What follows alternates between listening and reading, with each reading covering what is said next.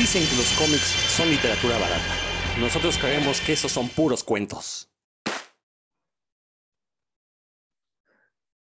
Y una semana más, un programa más de puros cuentos, este programa dedicado a los cómics y toda la cultura que les rodea. Yo soy Rodrigo Vidal Tamayo.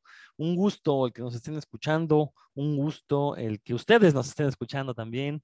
Eh, agradecemos, agradecemos que le den clic. Yo, sé que tienen muchas más opciones de podcast, pero la verdad es que ninguno tiene el nivel de este en cuanto a a discusión, en cuanto a conocimiento de causa. Sí, por ahí de repente yo a mí se me van algunos patinones, pero como lo he dicho antes, siempre lo reconozco. Jamás he escuchado en otro podcast que alguien se desdiga o que admita su error. Yo aquí sí lo hago. Entonces, eso marca la diferencia. Y procedo a presentar a mis compañeros, ya que no estoy solo. Por ahí anda Héctor McCoy. ¿Cómo te va, Héctor? Hola, Rodro. ¿Cómo estás? Amigos que nos escuchan. Por ahí anda Dan también pues contento por regresar cada semana para platicar con ustedes. Y como dice Rodro, aquí no nos presumimos que lo sabemos todo, más bien lo ignoramos todo. Y por eso es que lo compartimos con ustedes, los pocos conocimientos que tenemos. Exacto, compartimos nuestra ignorancia porque de eso se trata. Y también anda por ahí Dan Lee. Hola, hola a todos, espero que se lo están pasando chido. Y sí, pues ya dicen que dijo alguna vez Einstein, ¿no? que que en una gran reunión de científicos que había, que, se, no, se, no, se juntara tanta ignorancia, por ahí va. No, que si contaran la ignorancia de, de todos los presentes, eh, sobrepasaba con mucho su sabiduría, pues creo que igual aquí en cualquier reunión, pero pues lo importante es que hable uno como para clarificar las ideas o enredarlas más, ¿no? Pero pues que hable uno que se comunique.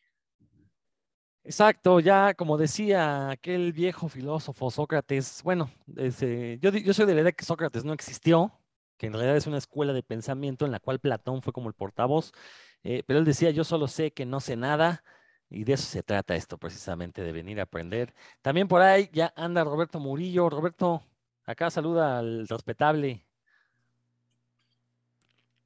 Hola, hola, ¿cómo están? Muy buenas tardes, ¿por ahí me escuchan? Sí, claro. Perfecto, me agarraron justo en la movida, estoy conectando micrófonos, audífonos y todo.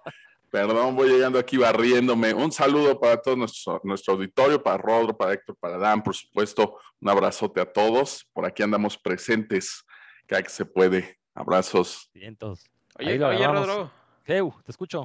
Sócrates sí existió, de hecho fue capitán de la verde amarela en aquel ah, sí, y era pro mexicano, era eh, mexicofílico, sí. El doctor Sócrates, cómo no. Ajá, cómo no, no, y aparte era así, este bien rebelde, ¿no? Y de izquierda, y porque era, venía de barrios obreros y nunca se olvidó de eso. No, no, un, gran, un gran personaje, Sócrates, cuando todavía los jugadores de fútbol valían la pena. Pero bueno, eh, el día de hoy, pues, les vamos a ser sinceros, eh, no, no, planeamos bien de qué vamos a hablar, pero somos tan buenos que ahorita hace cinco minutos decidimos y creo que va a salir un tema bastante interesante. Aquí Héctor eh, plantea la idea de hacer un programa que se llame Los mejores del mundo o en inglés se llamaría World's Finest. Y sí, vamos a hablar de este par de personajes, Batman y Superman, de los primeros superhéroes que surgieron en la historia.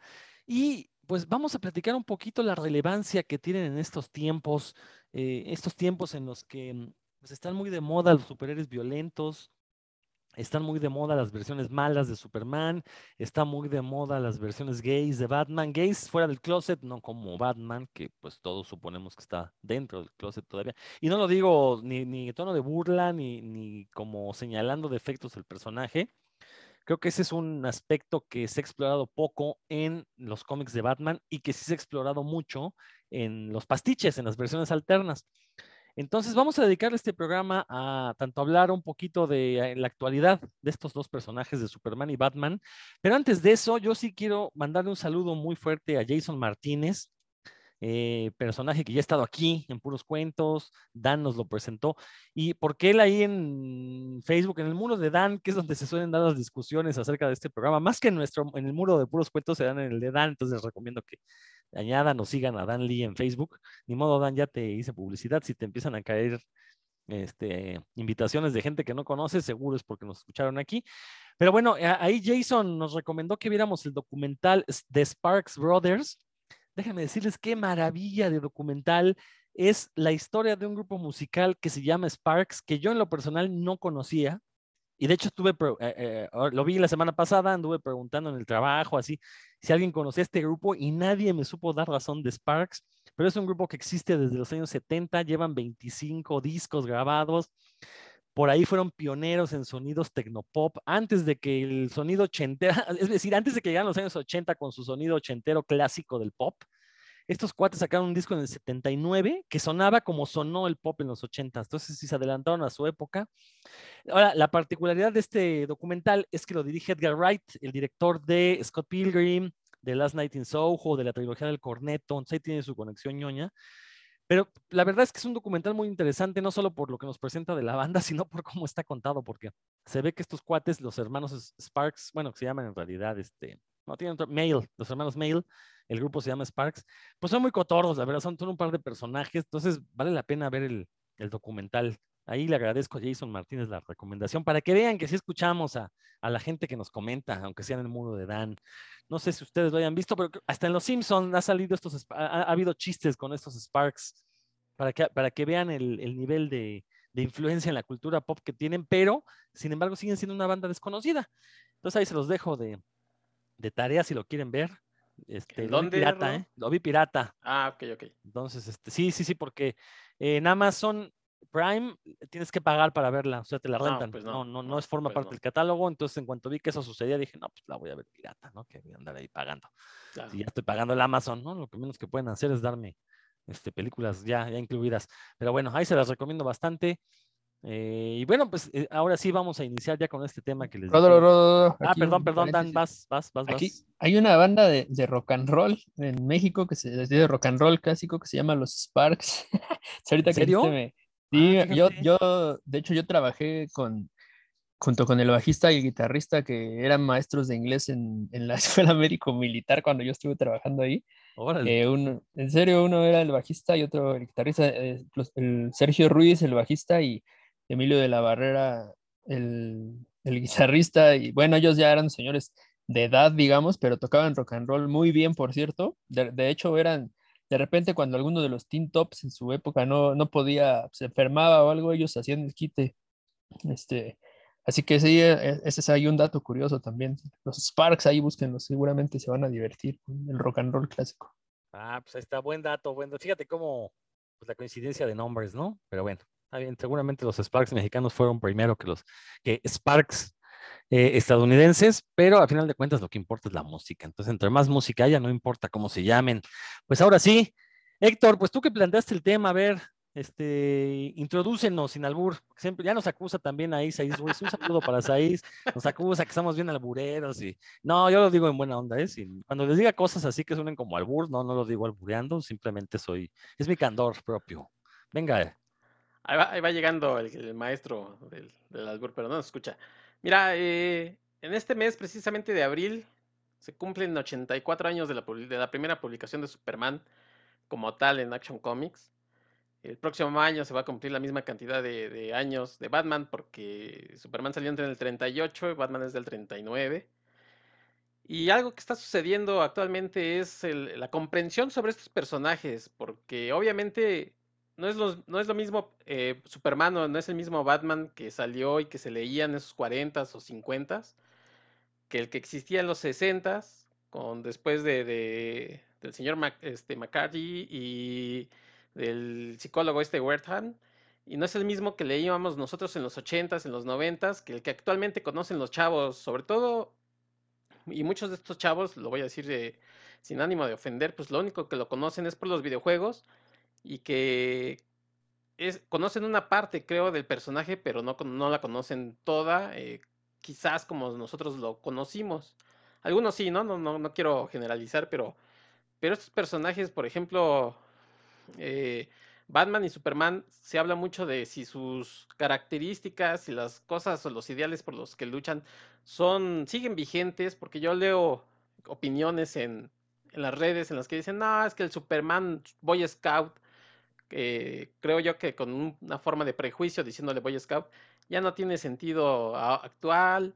Eh, entonces, eh, creo que, que por de ahí sale el tema, ¿no? O sea, ¿qué tan relevantes son estos personajes ahora? ¿Siguen siendo ejemplo para, para otros personajes ya sea del, mismo DC, incluso fueron a llegar ejemplos para personajes de Marvel y para otros personajes, ya lo platicamos aquí, alguna vez hicimos aquí un programa sobre copias, digamos, de Superman, ¿no? Sobre eh, en otras editoriales de otros eh, autores haciendo Superman o veces de Superman eh, para otros editoriales. Entonces, ¿qué tantas esas características que tenían estos personajes siguen existiendo, siguen valiendo la pena? Y también nosotros como, como espectadores, cuando vamos a ver una película o estamos leyendo un cómic, seguimos teniendo a la mejor creencia de que ese Batman o ese Superman sigue siendo el mismo que leímos, porque yo creo que tenemos una concepción de los personajes que ha cambiado también con el tiempo y que nosotros pensamos que sigue siendo el mismo, ¿no? Yo aquí incluso he escuchado opiniones en que dicen, es que ya no es mi, mi, Batman o no es el Batman que yo leí, el detective. Pues creo que eso ya hace mucho que dejó de ser detective Batman, entonces a lo mejor pedimos algo que ya no tiene. Y no sé, ahí pongo ya las cartas sobre la mesa, ¿no? Ustedes a ver qué, qué opinan y en general qué vamos a opinar sobre estos dos personajes que se supone deberían de ser los mejores del mundo. Nada más, Héctor, antes de, entrar en la polémica, estoy de acuerdo, a lo mejor, bueno, yo la verdad debo de confesar, tiene años que no leo un cómic ni de Batman ni de Superman de los, eh, de, los que forman parte de la continuidad, ¿no? Sí. Este, el último cómic y el más reciente de los que se han publicado de Batman que leí fue White Knight. Me gustó bastante por recomendación de Dan, por cierto, que lo recomendó aquí en este programa. Este, me gustó, me gustó la historia y me gustó porque me recordó a ese Batman que yo leía en los años 90, ¿no? El que escribía Alan Grant y dibujaba Non Breakfall. Mm, sentí que tenía la misma atmósfera. El dibujo, sobre todo, de Sean Murphy, de una u otra manera me recordó al de Non Breakfall. Eh, y, bueno, está bien, a lo mejor tienes razón. A lo mejor el Batman en los cómics actuales ya no es un detective, no lo sé. Pero lo que sí sé es que le siguen llamando detective y no porque el, cómic se llame Detective Comics. Eh, en, las, en los sitios de internet donde reseñan cómics lo siguen llamando detective, todo ese tipo de cosas, ¿no? Entonces, a lo mejor eso que dices es cierto, Batman ya no es el detective, ya es el buscabullas que hemos visto en las películas de Nolan y en esta última versión de Matt Reeves, eh, este golpeador incapaz de resolver un crimen, salvo por la fuerza. Eh, a lo mejor eso es en los cómics, no lo sé, ¿no? Este, pero bueno, pues, entonces también en consecuencia todos deberían dejar de llamarle detective. Nada más yo quería hacer ese comentario, ahorita me clavaré más. Eh, a ver, este Dan, ¿tú qué, qué opinas? A ver, sí, aquí ya creo que empezó Héctor con algo bastante inteligente que es mencionar el, el momento en el que fueron creados, ¿no? Los, estos personajes, pues ya tiene mucho tiempo, obviamente ha cambiado la sociedad, no solo la que los generó, sino no, las que los ha recibido, pero pues en, tampoco es que hayan estado en, todo el mundo desde ese entonces, ¿no? O sea, han, por ejemplo, aquí en México, pues no, así inmediatamente no llegaron, se tardaron mínimo un par de años, ¿no? Y la sociedad mexicana también es muy diferente que la de Estados Unidos, etcétera, etcétera. Eh, obviamente, en, en, estas modificaciones que ha habido, y en tanto en la industria como en los personajes mismos, pues se ha generado esto que creo que ya habíamos mencionado aquí, que es que no hay un solo Batman o un solo Superman, ¿no? Aunque Superman sí es como más monolítico, eh, de alguna forma hay varios.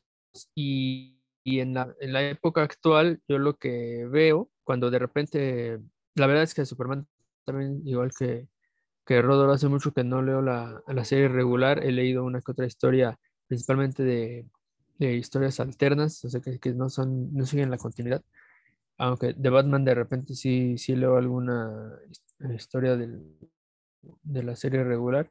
Eh, Batman es un personaje que me gusta mucho, sí lo, lo, he estado siguiendo.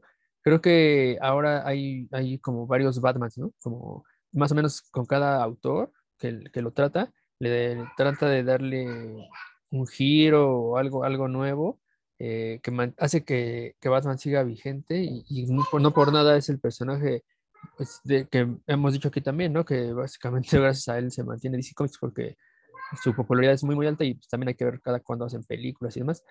En, eso en cuanto a los... En realidad de Superman no puedo opinar de los cómics. El último que leí, que está muy bueno, por cierto, que es el Superman Smashes de Clan. Este, pues ya tiene sus, sus buenos tres años. Es muy, muy buen cómic, pero pues también es una historia alterna, ¿no? No es el, el Superman que está, que corre ahora que, que la verdad no sé ni en qué va, pero lo que sigue, creo que vale la pena ahorita mencionar y ahorita nos metemos con eso, es que las, las, la figura actual que existe de, Batman y Superman es más, está más bien basada en las películas, ¿no? O sea, como ya lo dijiste, Rodolfo, el Batman de Nolan es, es lo que pues, el grueso de la gente piensa que es Batman, ¿no? A lo mejor no es lo, la misma idea que tenemos nosotros, que, tenemos otras, otras fuentes, y el Batman de Snyder, y en Superman, pues el de Snyder, ¿no? Ese es el que, bueno, y la otra versión que, que prácticamente es lo mismo. Eh, creo que los, los, de las, los del cine son los que en, general el público tiene más, más frescos y, y, a lo mejor por eso es que, es que se han generado estas ideas, ¿no? De que, de que Superman pues ya no, este, no es relevante para la actualidad o que este, el Batman golpeador, como le, llama Rodro, este, porque son las, las, las imágenes más difundidas, ¿no? El cine llega a muchísima más gente que, que los cómics. Eh, y pues eh, con base en esos como nuevos arquetipos, llamémosle tal vez, eh, son, es que a lo mejor deberíamos de, de, basar o, de guiar la, la, charla. Si estas, estas nuevas versiones en realidad son, son las que son relevantes o son las que, las que deberían modificarse o mantenerse, no sé. Yo como les comenté aquí, soy así bien sincero en ese sentido. Eh, las películas de Snyder ni siquiera las puedo terminar de ver, a mí me mandan a dormir. Eh, el Nolan me parece una muy buena versión de Batman, eh, pues porque está medio menso, la verdad, pero es este, como muy, El, personaje sí está, es sólido, ¿no? Se mantiene con sus mismos defectos y tonterías a lo largo de las, de las películas, pero pues eso es solo un Batman, no, no es como, como que debiéramos eh, pensar que solo, solo ese Batman existe. Ya lo he dicho aquí, ¿no? Eh, eh, en ese sentido, cada, cada uno tiene que pensar en, a lo mejor en el, los Batman que les gusta o en su Batman favorito, pues esos siguen existiendo. Em, en cuanto a si son relevantes, pues sí, los, creo que precisamente la idea de que con lo que generaron los héroes de DC y siguen manteniendo eso, son eh, arquetipos, ¿no? Todos están basados en, los dioses griegos y, creo que eso no se, en, muchos años va, faltan para que se modifique la relevancia que tienen esos arquetipos en el inconsciente colectivo. Creo que este, ahí sí lo ha sabido mantener DC aunque hay gente a la que no le guste, le gusta más como los héroes tipo Marvel, creo que ahí sí lo ha sabido mantener DC y creo que seguirán siendo relevantes por un buen rato. Así como de arranque, eso es lo que se me ocurre. Muy bien, sí, yo también iba a hablar de esta cuestión de los arquetipos, pero primero voy a permitir a Roberto Murillo, porque él sabe más de ese tema y creo que también Dan ya dio algunos puntos interesantes. Venga, Roberto yo sé más de qué, de llevar la contraria, seguramente es lo que quiere decirme aquí Rodro, porque en cuanto a Superman o Batman, bueno, ahí tengo que empezar confesando que soy mucho más fan de Batman que de Superman, prácticamente en todos los medios, llámese series animadas, eh, series live action, películas, cómics, etcétera, siempre Batman me ha gustado más que Superman, ¿no? Por alguna razón, eh, nunca me llamó la atención Superman, hasta que fue mi mamá quien me contó que cuando ella era niña leía los cómics de Superman, que se los prestaba un primo suyo y los tenían por ahí guardados en un ropero. Entonces, eh, fue por ahí como me di la tarea de repente de empezar a leer un poquito más a, Superman. No me gustó, eh, como todos, realmente llegué a él hasta que se murió. Por ahí hay un cómic donde dice Batman, la última vez que, le hice a Superman, ¿no? La última vez que inspiraste a alguien fue cuando estuviste muerto, ¿no? Y este, pues sí, yo creo que fue la última vez que compré pues sus cómics eh, en continuidad, ¿no? tratando de tener todos los tomos hasta que en algún momento, no recuerdo ni hasta dónde llegué, pero pues de repente dije, bueno, estoy comprando esto y la verdad pues, me está aburriendo, no sé para qué demonios lo sigo comprando y dejé de comprarlo, ¿no? Claro que vamos a poner las cosas en su contexto, el Superman en los noventas, pues cuando salió de ahí con cabello largo y, toda esta onda, pues sí, ya no era el mismo Superman de, de los ochentas que yo traté de leer antes de la muerte de Superman y que de, todos modos no me gustó. Pero aquí pues ya venían otras cosillas. Eh, aquí mencionaron algo interesante, ¿no? lo que está pasando en el contexto de la sociedad. Ya hemos hablado aquí que los cómics son reflejo de lo que pasa allá afuera, de lo que pasa en la sociedad, y pues inevitablemente reflejan algo de eso, ¿no? Allí mismo en los noventas, este Batman a quien Bane le quiebra la columna en la caída del murciélago, que es sustituido por Jean-Paul Bolly y se pone un traje de Batman aquí como más rudo, como la armadura que usa contra el depredador, pues a muchos les encantó, ¿no? Este Batman salvaje, golpeador, que hasta marcaba a algunos de sus enemigos con el murciélago ahí en el pecho y todo. Y yo lo veía y decía, no, pues qué onda, este cuate está loco, ¿no? Ese no es Batman. Pero bueno, ahí te das cuenta que, que hay distintos públicos, aunque sea el mismo personaje, pues hay gente que lo recibió muy bien, ¿no? Yo platicaba con otras personas que decían, no, pues a mí sí me gusta ese Batman, que se quede Jean-Paul Bolly de Batman y que no sé qué, el otro no me gusta, y yo decía, no, pues que regrese. Bueno, claramente al ser un mismo personaje y aunque estuviéramos leyendo las mismas historias, pues todos lo vamos a recibir de manera distinta, ¿no? Y creo que es eso. Definitivamente yo voy a decir ya desde ahorita que ambos siguen siendo y seguirán siendo relevantes precisamente por eso, por esta habilidad o capacidad que tienen para mutar y transformarse, que a lo mejor a Rodro no le haya gustado el Batman golpeador de la película, claro que a mí tampoco me gustó, pero pues no significa que, a otras personas no les pueda gustar, ¿no? Probablemente el público actual que tiene, pues sea precisamente a quienes les fascine ese Batman, ¿no? Ese Batman, este, emo, carente de, emociones, y que bueno, aquí lo que no me gustó, no me quiero clavar en la película, porque si no, pues este, pues me llevaría más de un programa. No me gustó Bruce Wayne, por supuesto. Es un, es un Batman que no sé por qué le ponen esa escena sin camiseta, era totalmente innecesaria porque lo ves y dices, yo le puedo partir su maraca fácilmente a ese Batman, ¿no? Y si ese cuate puede pelear contra 30 tipos con armas largas, pues entonces, ¿cómo es que yo no puedo hacerlo comprándome un trajecito de esos, ¿no? Si este Batman hasta yo le doy sus apes. Pero bueno, eh, ¿qué ha pasado aquí? Superman, eh, yo comienzo a coleccionar estas no sé si les tocó ver estos tomos que publica el diario El Clarín, no es el de Peter Parker, el de Argentina, donde sacan estos fascículos de las primeras historias de Superman. los primeros 100 cómics de Superman salen divididos en alrededor de 13 o 14 tomos, no recuerdo, y nos empiezan a llegar aquí a México gracias al remate de libros del auditorio Ahí llegan los primeros tomos, los empiezo a comprar ahí, me los topo en la fila de Guadalajara y los sigo comprando, baratísimos, costaban creo que 50 pesos, o es más, creo que hasta menos, creo que costaban 30 pesos, una cosa así ridícula. Entonces compré todos, creo que solo me falta el último, que era el 13 o el 14. Y bueno, dije, voy a tratar de leer las primeras historias de Superman que yo asumía que eran las que había leído mi mamá. Y este, híjole, pues la verdad aburridísimo porque era lo mismo, ¿no? Lo mismo, un, personaje sin muchos matices, bastante plano.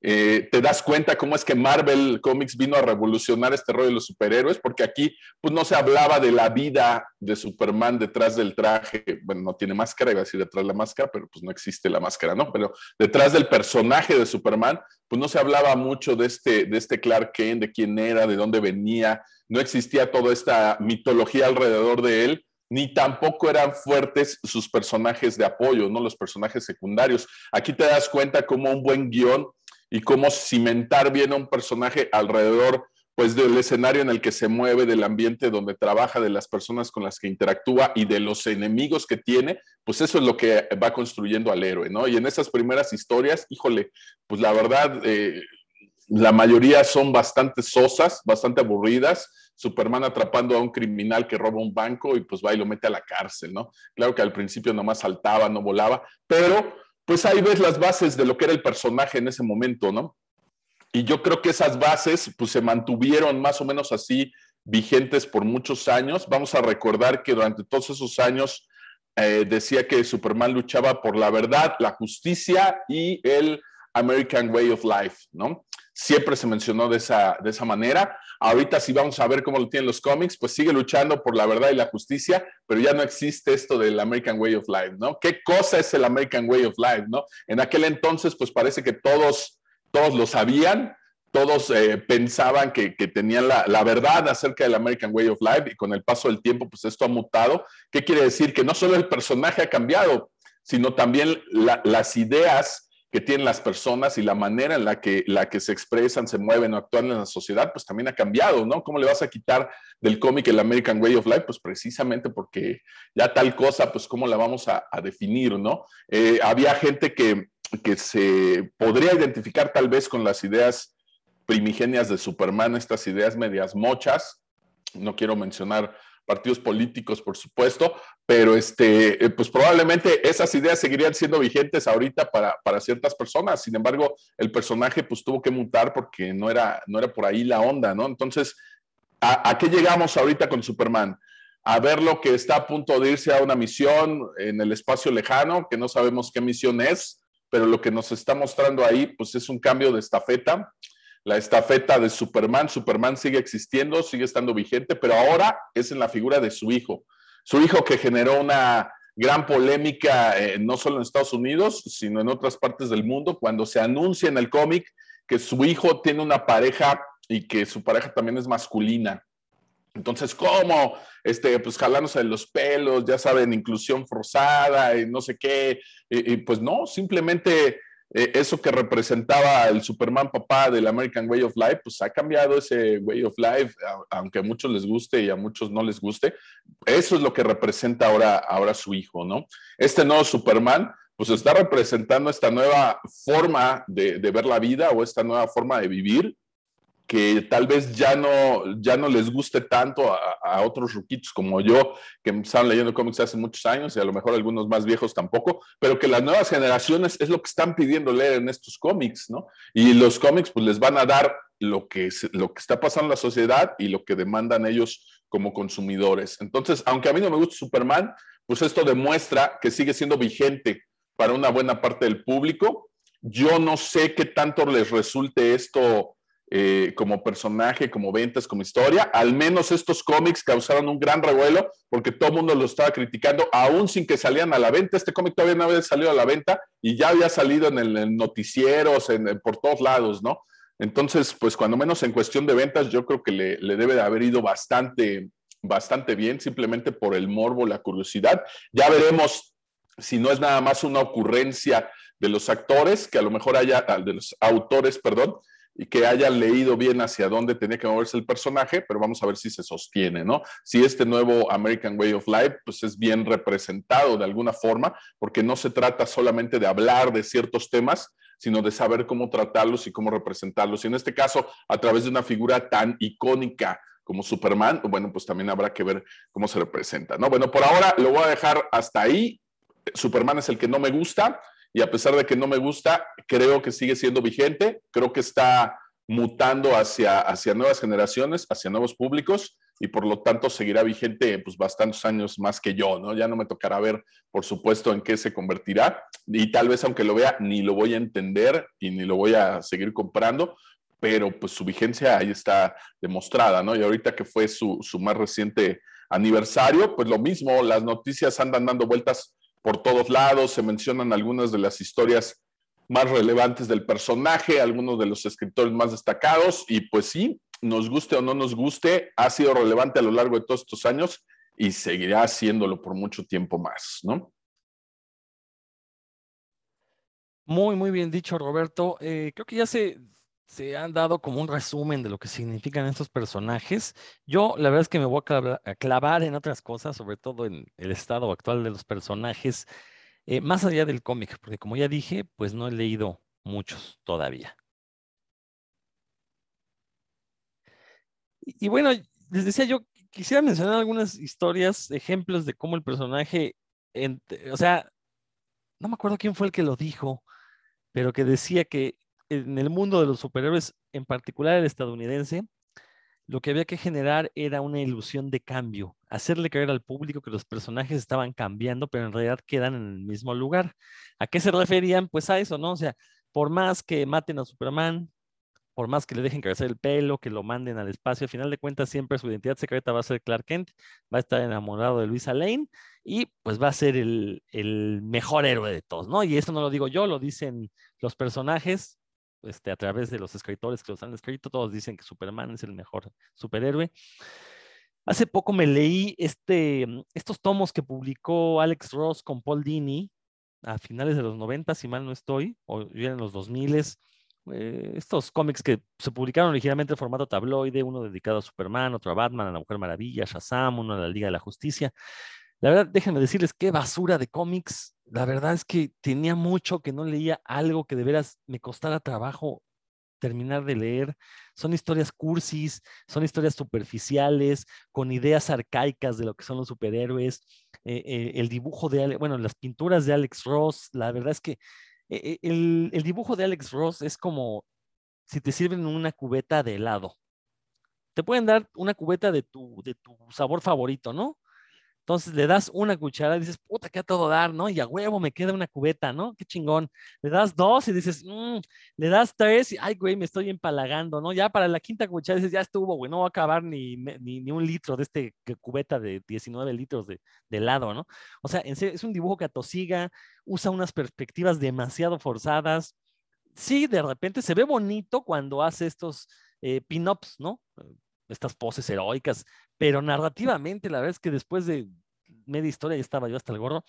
Y digo que son historias cursis y superficiales porque básicamente la de Superman es decir por qué Superman debe de luchar por los ideales, una historia bastante estúpida donde Superman intenta acabar el hambre en el mundo de la peor manera posible. Eh, la de Batman, donde, ok, ahí vemos otra vez a este Batman, soy oscuro, soy la venganza, eh, nadie me quiere, ¿no? Todo el mundo me odia, mejor me como un gusanito. Este, la, que es muy triste es la de la Mujer Maravilla, porque mientras que con los demás héroes, Shazam, Superman, Batman, eh, los ponen historias donde ellos eh, llegan a, una conclusión, la Mujer Maravilla es el único personaje que tiene que ir a pedirle consejo a Superman. Es decir, nos dice Paul Dini y Alex Ross nos dicen que una mujer es incapaz de encontrar soluciones para sus problemas. Tienen que ir a fuerzas con un hombre para pedirle consejo. Muy malo, ¿no? Pero mm, hablo de estas historias porque en su momento fueron muy celebradas, que eh, mostraban el espíritu de estos personajes arquetípicos. Y es importante esto de los arquetipos porque un arquetipo por definición nunca cambia. Por más que digamos que se ajusta a los tiempos, aunque me di, aunque Roberto decía ahorita, no, es que el hijo de Superman ahora que es bisexual, pues es un cambio de paradigma. Sí, pero ese personaje no es Superman. Aunque le llame Superman, no es Superman. Superman es un arquetipo y ese no cambia. Y podrán tener todos los hijos de Superman que quieran, pero el Superman original, primigeno, va a seguir ahí. Porque ¿Por qué? Pues porque es, la insignia de la editorial, es lo que sigue vendiendo y porque de vez en cuando le escriben una buena historia que entra en este listado de las mejores historias del, personaje, ¿no? Eso en cuanto a Superman, bueno, a estos personajes principales. Eh, ya manifesté mi ignorancia, tiene años que no leo un cómic de Superman, pero ¿qué tienen en común todas estas grandes historias de Superman? Y me refiero, por ejemplo, a All Star Superman de Grant Morrison, a la miniserie Man of Steel de John Byrne, eh, ¿Qué otra historia entrará ahí? Eh, quizás alguna de Mark Wade, esta donde le dio un nuevo origen al personaje, se me fue el nombre ahorita, bueno, fue una miniserie de 12 números. Eh, perdón, no fue Mark Wade, es Geoff Jones con dibujo de... Ay, se me fue el nombre. Bueno, ahorita me acuerdo, el que dibujaba Supergirl, ahorita me acuerdo. quizás esa historia entre... ¿Qué tienen en común? Bueno, que nos presentan a un héroe que efectivamente se va a preocupar siempre por el bien común por encima de él, ¿no? Es un héroe que no puede ser egoísta. Eh, es un héroe que, por, por, ejemplo, en la película de Zack Snyder, Man of Steel, eso sí fue un patinazo, por más que lo quieras actualizar, si haces que Superman, o sea, que el papá de Superman le diga, no, hijo, no, esto tienes que esconder tus poderes, que nadie sepa de lo que eres capaz, ese ya no es Superman. Ese podría ser cualquier otro, héroe que me digan, bueno, le pueden llamar Superman, pero no es el arquetipo de Superman. Y por eso esa película es tan fallida. Y lo mismo pasa con las películas de Batman, en particular las de Nolan y esta última de Matt Reeves, eh, que apenas la pude ver porque no, no, no, la verdad es que no me animé a ir al cine todavía con esta cuestión de la pandemia, me esperé a que se estrenaran en HBO Max. ¿Y qué es lo que tenemos ahí? Eh, pues tenemos un personaje que fácilmente es intercambiable, y me refiero a las de Nolan y las de Matt Reeves, es intercambiable por Harry el Sucio, por Bruce Willis, eh, ¿qué otro? Por este Charles Bronson, pueden ponerlos ahí. Valentín Trujillo. Eh, por Valentín Trujillo, sí, efectivamente. Eh, lo puedes poner ahí sin máscara y la historia se cuenta exactamente igual. O sea, el que sea un encapotado no cambia en nada la historia de estas películas. Y ese es el gran problema, porque ahí el arquetipo es precisamente este personaje oscuro que se aprovecha de las tinieblas, que se aprovecha de infundir terror en el corazón de los malhechores, cosa que no lo vemos en esta película. En esta última versión de The Batman, la verdad es que cuando Batman entra junto con los policías, que lo llama el condicionado, y ven, ven a revisar la escena del crimen y pasa junto a los policías, se ve ridículo. Es más, se ve que, o sea, casi, casi falta poco para que los policías, de hecho, sí, creo que sí hay una escena donde se empiezan a reír de que entra disfrazado. Pues sí, porque se ve ridículo. ¿Cómo es posible que quieras detener a un psicópata utilizando a otro psicópata? ¿No? Es como si quisieras este, detener un balazo con otro balazo. Entonces, como por eso no funcionan estas películas, porque no estamos viendo el arquetipo de lo que significa Batman. Y que aparte, este tipo de personajes, los superhéroes, necesitan un entorno netamente fantástico para que no se vea ridículo un personaje disfrazado. Eso es algo que los cómics nos dan. Ahorita nos decía Roberto, es que estas primeras historias de Superman pues, son aburridas. Sí, sí lo eran, porque básicamente eran historias de policías y ladrones con alguien que tenía superpoderes. Eh, fueron un éxito, bueno, pues porque tampoco es hubiera muchas opciones de entretenimiento en esos años, ¿no? Pero realmente lo que permitió que perduraran los superhéroes a partir de Superman y Batman fue cuando le empezaron a meter estas historias donde Superman va al espacio, donde le ponen supervillanos, donde le ponen enemigos ya acorde a sus, a sus habilidades. Ahí es cuando realmente explotan los, el cómic de superhéroes y bueno, pues ya conocemos el resto de la historia. Entonces, siento que eh, o sea, estos personajes sí se pueden adecuar a los tiempos, después hacer algunos cambios mínimos, pero al final de cuentas esa esencia debe de permanecer. Si quieren hacer un Superman malo, bueno, hagan otro personaje que no se llame Superman, es más que le pongan Superman al revés, no sé cómo se diga Superman al revés, Nam, Namrepus, ¿no? O algo así.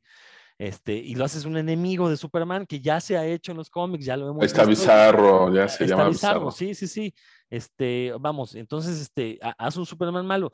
¿Quieres hacer un Batman que sea más golpeador y menos intuitivo, menos, menos, perdón, menos deductivo, menos investigador? Bueno, pues, pues haz un encapotado y lo pones, este, ahí a, a golpear gente, pero a Batman sí tienes que respetarle ciertos, eh, ciertas características. Ahora habrá quien me diga, no, pero es que Batman originalmente no era un detective y Batman sí mataba y Batman este, nalgueaba mujeres. Todo esto que estoy diciendo sucedió en los cómics, o sea, lo vimos. Sí, pero ¿qué es lo que hace que Batman se vuelva popular cuando se convierte ya en un detective? Cuando a alguien se le ocurre, ahí sí manifiesto mi ignorancia, no sé qué escritor habrá sido, pero a alguien se le ocurre decir, pues, ¿y si hacemos a Sherlock Holmes con máscara? Y ahí es cuando Batman explota, ¿no? Y cuando lo empiezan a dotar de todos estos artilugios y lo vemos combatiendo a, villanos igual de pirados que él. Eh, vamos, están al mismo nivel los villanos y el héroe, ¿no? Eh, por eso es que nos gusta Batman, no nos gusta ver este Batman realista, no funciona, insisto, se ve ridículo la idea de pensar que un encapotado va a ayudar a la policía que por cierto esa escena en esta película, cuando la, queda inconsciente y la policía se lo lleva y no, le, no lo registra, no le quitan nada de sus artilugios, ese tipo de cosas me parecen errores narrativos garrafales, pero bueno, ese es un tema aparte. Eh, entonces, creo que eh, independientemente del tratamiento que se le quiera dar a este tipo de personajes, se tiene que respetar la esencia y por eso es que han funcionado y perdurado por estas cuestiones arquetípicas. Si se intenta hacer un cambio brutal a eso, ya no es el personaje y de ahí que no funcione. Entonces, eh, yo quiero que me digan una gran historia de Superman, donde Superman precisamente no, no refleje estos ideales que, comentaba Roberto, ¿no? Independientemente que lo del, lo del estilo de vida americano, sí eh, explícitamente lo ha hecho un lado el propio personaje de Superman, eh, precisamente porque era insostenible. bueno, cuando digo el personaje me refiero a los, hay escritores que en boca de Superman han dicho que ya no va a defender, hay un cómic ahí donde renuncia a la nacionalidad estadounidense, eh, hay un cómic donde, de hecho, ya le habían cambiado esa frase y también fue una polémica que ya no iba a ser el estilo de vida americano, sino, no me acuerdo, creo que el estilo de vida de la libertad o algo así le habían puesto. Hace como 10 años también se hizo este cambio. Entonces, este, eh, por ejemplo, ese tipo de cambios no afectan demasiado porque no es la esencia del personaje. La esencia de Superman no es que sea gringo. La, la, esencia del personaje es que va a defender al otro por sobre sí mismo. No importa que él tenga que arriesgar su vida, va a defender a, eh, va, a procurar siempre hacer el bien común. Y en el caso de Batman, bueno, ahí el arquetipo pues es este, combatir al crimen de una manera que, eh, que cuando él muera o abandone este plano, pues sea un mundo mejor a como él lo recibió, donde pues ya sabemos lo que le sucedió a sus padres, ¿no? Son como estas ideas centrales que no se pueden mover. Y por lo mismo es que resulta interesante cuando se presentan variaciones y que ahí sí les ponen otro nombre a los personajes, que sabemos que en esencia es Superman, pero ya no es este arquetipo, no es, vamos a hacer una pequeña variación, que Superman sea malo. A ver, que Superman tenga pasiones, que Superman tenga sexo, ok. Si es en otro personaje, se ven muy bien, pero en el propio Superman no han funcionado porque no son parte de su esencia. No sé si alguien quiere ahí comentar algo más. Héctor, tú de nuevo, que no has hablado en un radote. Sí, eh, nada más para complementar lo que, comentabas, la historia esta de, Jeff Jones y es Gary Frank, es Secret Origins, pero la de Big Wright sí es la de Mark, White. Eh, mira, hace rato comentaba algo Roberto que yo no estoy, tengo muchas dudas sobre, decía, es que seguramente ahora tiene que ver con los chavos, las ventas de, de, este nuevo Superman o con el hijo. Toda la, toda la parte polémica que se armó es básicamente porque, como decimos siempre, los chavos ya casi no leen cómics. Entonces la polémica es por los viejos, como nosotros, que dicen, no, ¿cómo le estás moviendo? Oye, ya, hicieron gay a, Superman y no sabían que era el hijo. Entonces toda la polémica fue por esto y ni siquiera sabían por dónde iba. supuestamente ellos siguen leyendo, seguimos leyendo cómics. La verdad es que ya casi nadie los lee. Eh, yo dejé también de leer eh, hace rato, por lo menos tiene como un año que ya no leo Superman ni Batman. Eran historias que ya a mí ya no me decían nada, entonces dejé de leerlas. Eh, estaba mm, Brian Michael Bendis haciendo Superman. Y la neta, pues, eh, Brian Michael Bendis, como siempre, haciendo sus historias de que las puede contar en seis números, haciendo 18. Y por otro lado, estaba. Cuando yo lo leí, en, creo que era en Superman, que estaba precisamente lo de, lo de este chavo.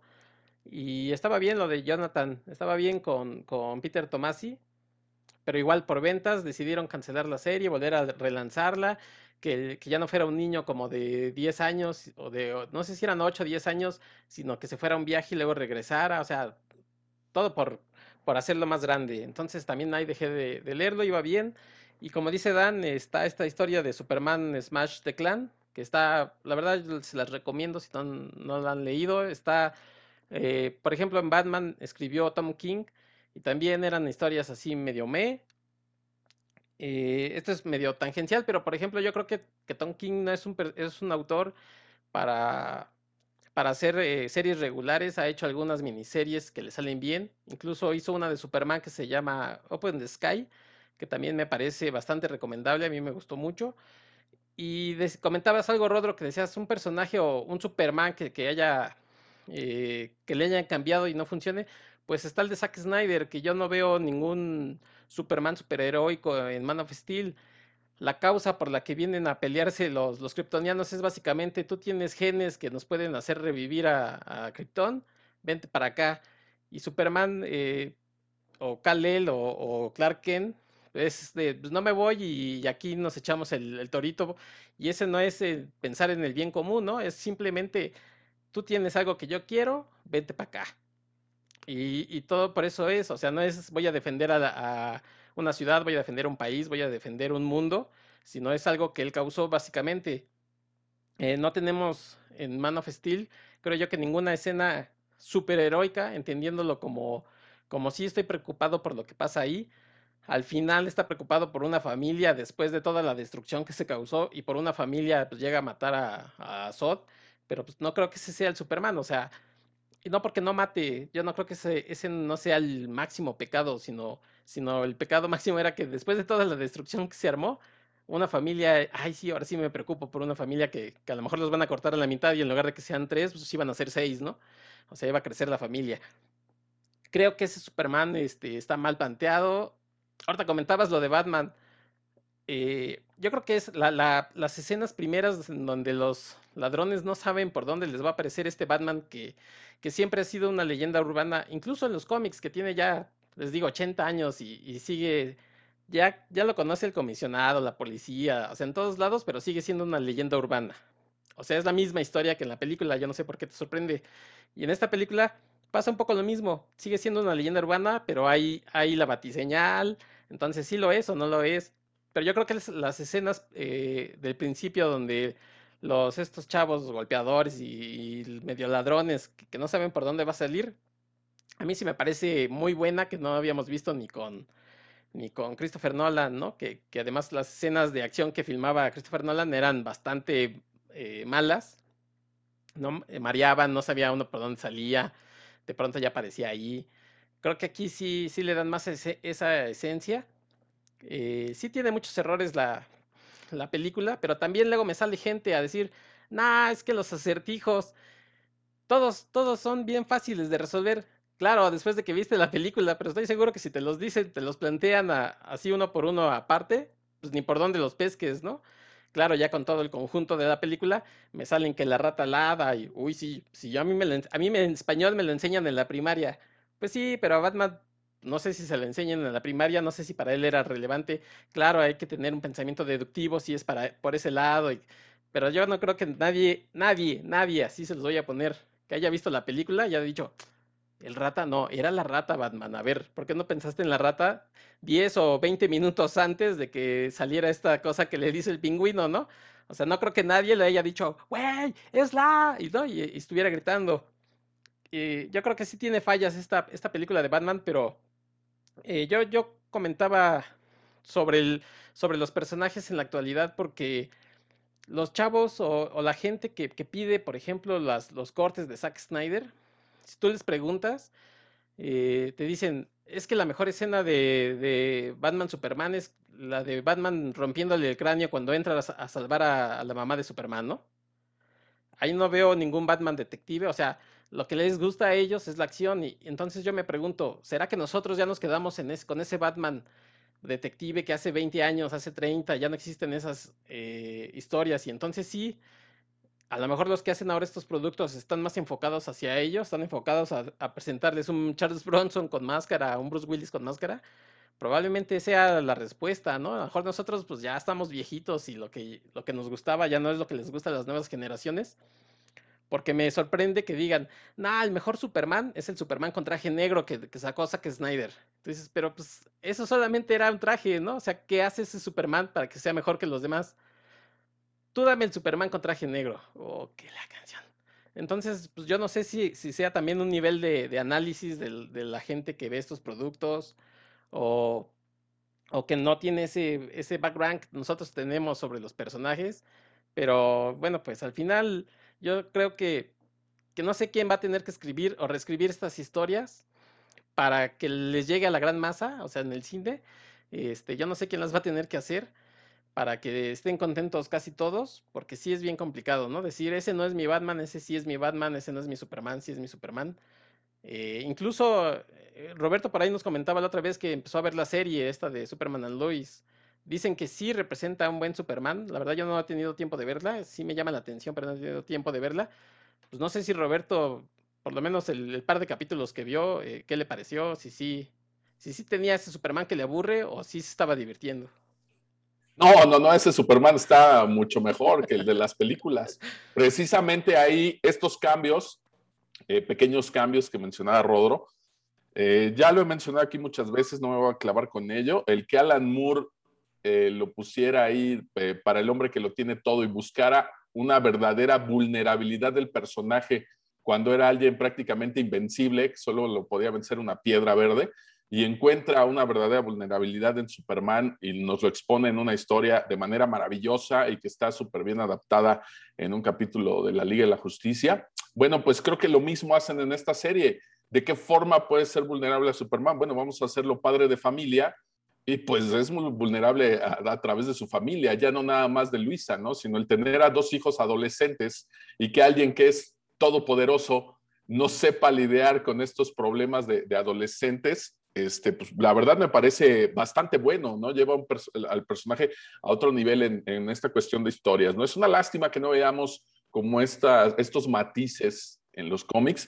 No sé cómo se esté llevando eh, exactamente la historia con su hijo de Superman en los cómics, porque he leído muy poquito y ese poquito nada más ha sido como para enterarme qué está pasando. La verdad no me he clavado en los cómics, pero en esta serie la verdad me parece bastante, bastante bien llevado, ¿no? Para mí sí es una, una serie recomendable para alguien que ni conozca el personaje, pero también para alguien que lo conoce y que quiere verlo como en otro contexto, ¿no? A mí sí me sigue gustando ese, ese Superman. Del otro que mencionabas, pues no, ya desde que deja morir a su papá, que yo lo veía en la película, dije, yo no sé qué carajos estoy viendo, pero este no es, este no es Superman, ¿no? Se acabó. Bueno, ya no voy a hablar de Superman porque ya me había tocado eso, pero bueno, nada más para decirte de esta película de, de Batman, pues bueno, Batman nace en Detective Comics, Superman nace en Action Comics, y pues ya, empezando por ahí, ya deberías de entender por dónde van los cómics o las películas, ¿no? Las de Superman tendrían que estar llenas de esta acción que no puede tener otro personaje, ¿no? Este Superman de Christopher Reeves que llega hasta, hasta el extremo de, de hacer girar el mundo al revés para que no se muera Luisa Lane. Bueno, no me voy a clavar en la onda psicológica de, ahorita de Superman y Luisa porque no es el programa, pero en realidad Luisa, él necesita a Luisa Lane para que lo valide como héroe, ¿no? En todas esas historias, cuando menos hasta inicios de los 90, él necesita a esa Luisa Lane, que es quien lo valida como héroe, por eso siempre la está salvando tantas veces y en esta película le vale gorro y hasta hace girar el mundo al revés con tal de que no se muera. Pero bueno, ese tipo de acción es lo que esperaríamos ver en un cómic o en una película de Superman, una acción que, debe ser este, apabullante, que ningún otro personaje nos puede mostrar, porque pues Batman no podría hacer girar el mundo al revés, aunque tenga toda la lana del mundo, ¿no? Entonces, eso es lo que yo esperaría de un Superman. En cambio de Batman, pues que empiecen Detective Comics, aunque sus primeros cómics sí eran eh, un poco distintos y me aburridones, pero su primer cómic es el caso del sindicato químico y sí empieza ahí a, investigar, aunque no tiene dotes de Sherlock Holmes, pero ya desde el inicio se plantea como un detective. Y yo creo que en esos cómics se basaron para la película, porque la verdad no tiene aquí muchos dotes detectivescos. A mí sí me parecen absurdos sus acertijos y yo sí contesté un par. De hecho, el de justicia lo contestó mi hijo antes de que el Batman dijera que era justicia, ¿no? Creo que es el primer acertijo que le ponen ahí. Entonces, pues si un niño de 12 años te puede responder algo así antes que el Batman, pues no deben estar tan complicados los otros, ¿no? Pero bueno, aquí el colmo de los colmos es cuando ya tienen en la cárcel al acertijo y llega a su departamento este, como para investigar qué onda, y el policía que está cuidando es el que le resuelve todo, ¿no? Porque le dice, ay, qué curioso que mataron a este cuate con esta herramienta para poner alfombras, ¿no? Le pegaron con una cosa para poner alfombras y, oh, mire, casualmente estamos parados en una alfombra, ¿no? ¿Por qué la quitamos? Y ya quitan la alfombra y ahí sale el, el plan maestro del acertijo. Perdón, eso es totalmente absurdo y ridículo, ¿no? El que en el guion no le pudieran escribir algo a ese Batman para que fuera él quien lo descubriera, pero, híjole, de verdad es de pena ajena. Yo cuando vi eso dije, no, no puede ser, ¿no? Y este, pensé que era a lo mejor un juego, ¿no? Que realmente nos estaban mostrando algo que no, pues la verdad es que sí era. Y pues qué pena que hayan querido plantear un Batman detective que al final de cuentas ni investigó nada y que se clavó por ahí en los pronombres. Quiero pensar mejor, en vez de, de hacer facepalm de que el rata alada y la rata alada, quiero, quiero mejor pensar que nos estaba mostrando esta problemática actual de, de los pronombres y que si es él o ella o, o, ello, y mejor quiero pensar que es un Batman muy progre para no clavarme en esas cosas. No, la verdad no, a mí no me gusta la película, tiene errores bastante uh, este, evidentes donde te quieren mostrar un Batman más realista, se presenta el Batimóvil de una forma muy padre y todo va bien con el Batimóvil hasta que de repente sale yo creo que el guionista de Rápido y Furioso dice, ¿y por qué no le ponemos una rampa que le cae enfrente de la nada y que brinque por ahí el batimóvil? ¡Wow! ¿no? Yo dije, no, pues falta, yo, yo en cualquier momento pensé que Batman iba a voltear a la izquierda y ver a Toreto también brincando ahí en, en, su otro carro, ¿no? Dije, en cualquier momento aparece por ahí y le dice, lo importante es la familia o una, una onda así, ¿no? Y este, no, se me hizo ridículo. La familia. No. Sí, no, la verdad yo creo que la película me empezó a divertir hasta que empecé a ver estos absurdos, porque dije, no, verla así como de Batman, pues yo me estaba durmiendo. Entonces, cuando empecé a ver todos estos absurdos, pues fue cuando me empezó a risa, ¿no? O sea, le eh, quiere matar. El, el, el, acertijo me parece un buen personaje. Yo creo que para mí es lo mejor de la, de la película. Este, mata a todos eh, como un asesino eh, pasional, ¿no? Es decir, de una forma cercana, personal, al otro lo rapta y le pone el casco este aquí con las ratas, no sé qué. Ah, pero cuando tiene que matar a la última pieza su rompecabezas, que es Bruce Wayne, ah, no, pues ahí le mando una carta, ahí a ver si la abre y le explota, ¿no? A no ver si le llega. A ver si le llega, ¿no? Y luego, peor, o sea, Batman se entera que, le, que, que, que va contra Bruce Wayne, no sé de qué forma él deduce que este, uy, Alfred, no, le voy a llamar a Alfred. O sea, Alfred, ¿qué? No, pues es bueno que está buscando a Bruce Wayne, pero bueno, este se preocupa por Alfred y Alfred abre la carta y ¡pum! ¿no? Se supone que ahí se ve como si lo matara. Pero pues a quién le importa, si tú no conoces a Batman y no has visto otras películas, ese Alfred salió cinco minutos ahí, entonces la gente que vio eso en el cine pues, ha de haber dicho, pues qué buena onda, se murió el mayordomo en vez del Batman, ¿no? Qué chido, se murió el mayordomo. Por CGI ese mayordomo. Sí, pues ándale.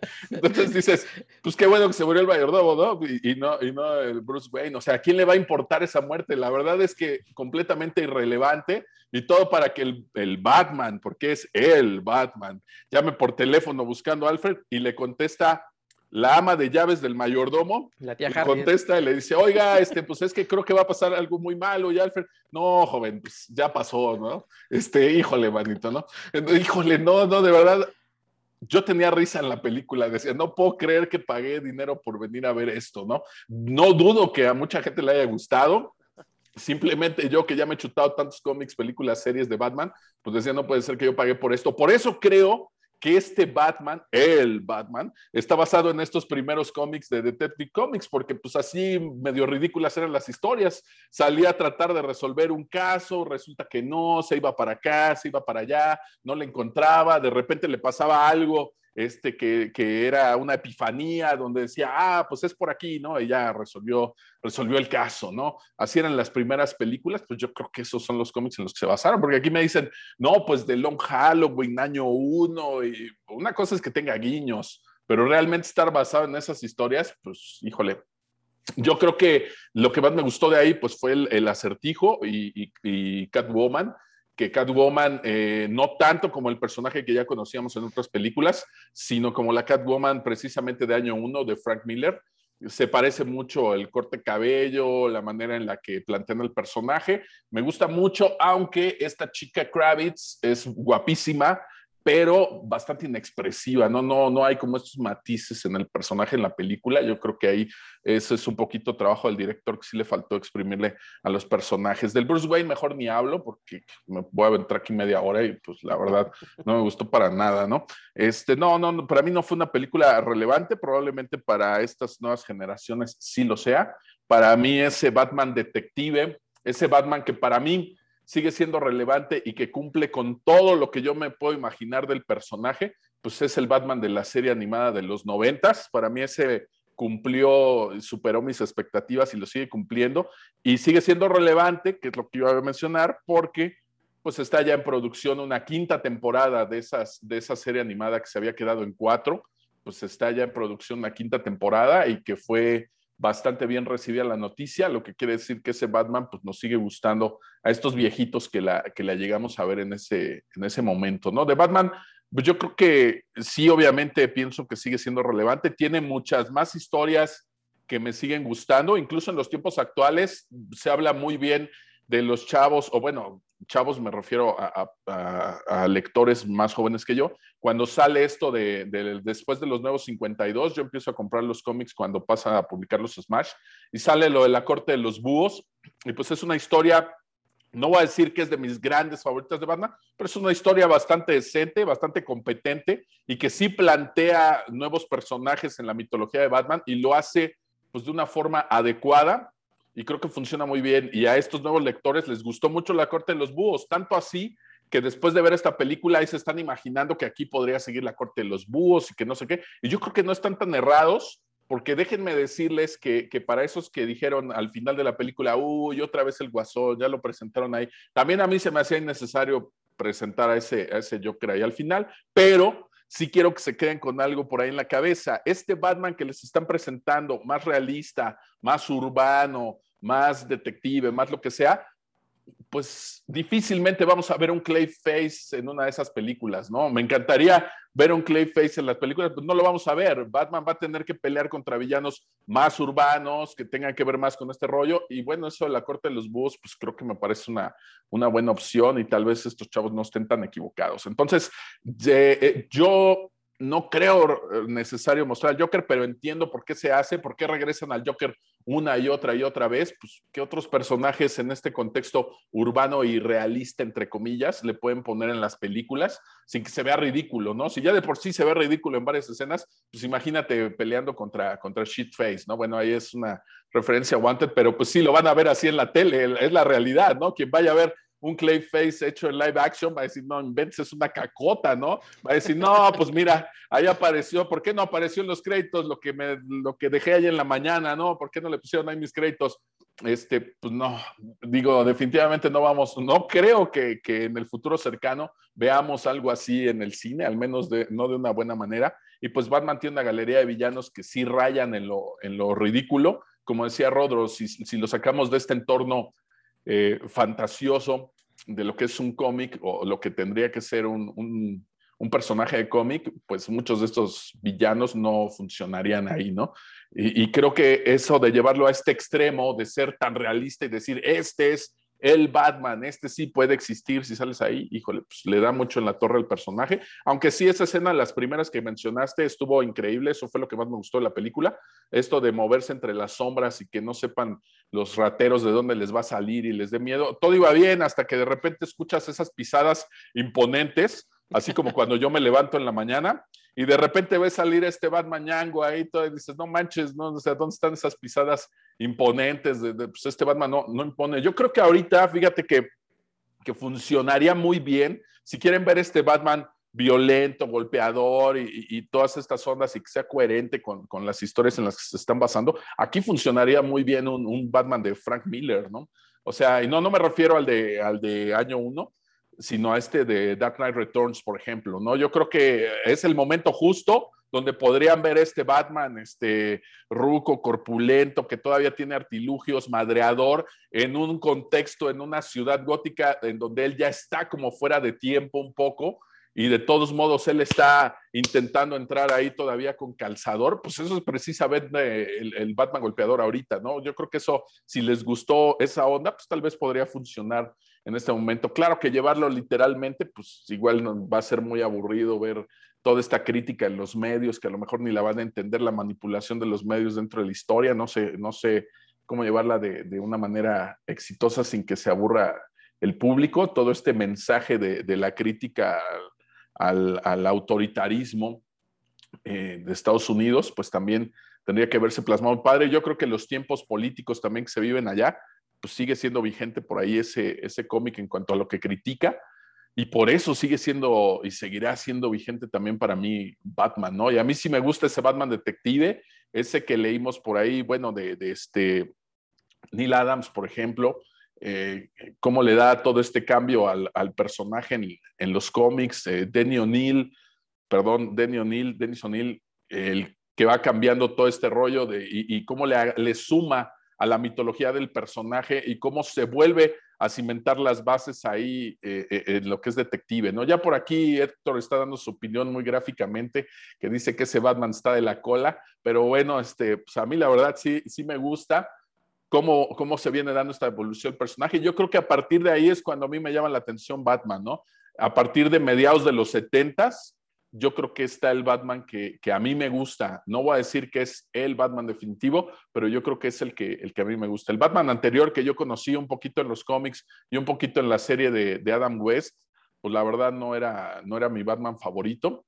Y bueno, también ahí se ve cómo un personaje lo puedes matizar de otra manera. Busquen por ahí el tráiler. Acaban de sacar eh, todo el tráiler de la película de, de Batman, pero hecha con el Batman de Adam West del 66, y pues, está increíble, está más divertido que toda la película de, de, Batman, ¿no? Es más, si se aventaran una así como de parodia, pues yo estaría feliz porque está muy divertido. Búsquenlo por ahí a ver si les dejamos luego el enlace en las redes de, de puros cuentos. Eh, eso estuvo muy divertido. Y pues sí, para mí Batman sigue y seguirá, seguirá siendo vigente, definitivamente. Es de los pocos personajes del mundo de los superhéroes que todavía sigo viendo de vez en cuando en qué van los cómics y trato de comprar una que otra historia. Ya no voy a decir tan actuales, porque la verdad es que lo que se está publicando justo ahorita, ahorita, pues no, no, no estoy siguiendo. Yo voy como unos tres, cuatro años atrás en, en lo que se está publicando el personaje. entonces no, no, les puedo, no les puedo hablar justo de los cómics que están saliendo ahorita, aunque sí he visto las críticas y todo lo que salen por ahí en las reseñas, y pues se sigue moviendo, ¿no? Y, para mí sigue resultando un personaje, en mi gusto, más interesante que, que Superman, ¿no? Y si volteo a ver mi librero, no, bueno, pues le gana por, por muchísimo, pero eso ya es un gusto personal. Ya de lo que sea vigente, pues es lo que acabo de, de, hablar ahorita. Yo creo que sí, el, el personaje lo, lo seguirá haciendo, tanto así, pues que les digo, viene en producción, síguelo la serie animada. Seguramente esta película, con la taquilla que hizo, que ya está reportando cercana a los mil millones de dólares, seguramente eso le, pues le, va, le va a dar una segunda parte, cuando menos y, pues lo vamos a ver todavía por ahí en el cine, probablemente en un par de años más, a ver qué tipo de historia nos plantean ahí. En los cómics, pues, pues por supuesto que va a seguir existiendo, ¿no? Entonces, no, pues sigue siendo relevante y todavía tenemos Batman para rato. Y si no, pregúntenle a McFarlane que de, 30 figuritas que, que, saca de acción, pues 45 son de Batman, ¿no? Y ya las demás son de los superhéroes que le van quedando por ahí. Eh, en cuanto a consumismo, pues es, igual, ustedes párense en la tienda y van a ver cuánto de, la propiedad de DC es Batman. Es como si habláramos de Marvel y Spider-Man, ¿no? Eh, Spider-Man sigue siendo el, pues un gran pilar de la compañía. Bueno, pues Batman es eh, el apoyo más fuerte que tiene por ahí DC, entonces sigue siendo vigente y pues seguirá siendo vigente por bastante, bastante tiempo, ¿no? Ya veremos en qué se transforman sus historias después. Espero que no todas sigan esta, esta onda de la película. Ya nada más por último comentarles hace ratito algo interesante que estaban planteando aquí. Bueno, pues ya había pasado con, con Marvel Comics alguna vez en, en, en, en los X-Men, donde se empezaron a quejar que ya empezaban a dibujar a Wolverine guapo a partir de que Hugh Jackman lo había interpretado en las películas. Bueno, pues precisamente al ser un medio que está permeando más que el cómic, pues va a tener que influir en, los cómics. Aquí, pues va a pasar lo mismo. Seguramente vamos a ver reflejos de las películas que tenemos, como el Batman de ahorita, pues lo vamos a ver reflejado también ahí en los cómics, si no es que ya, ya está por ahí, ¿no? Ya habíamos visto antes con este Joker de, de las cicatrices de Heath Ledger, cuando el de Azarelo, que todos vieron en los cómics, ay, el de las cicatrices, pues sí, claro, de alguna forma lo tenían que meter también esa imagen por ahí en, en, los cómics, ¿no? Y sí fue permeando también ese medio, pues aquí probablemente lo veremos en poco tiempo, si no es que ya está por ahí, pero de que son vigentes, bueno, pues yo espero que cuando menos Batman siga por muchos años y que Superman, bueno, pues a lo mejor evolucione en algo más interesante que me lleve a comprar alguno de sus cómics en un futuro.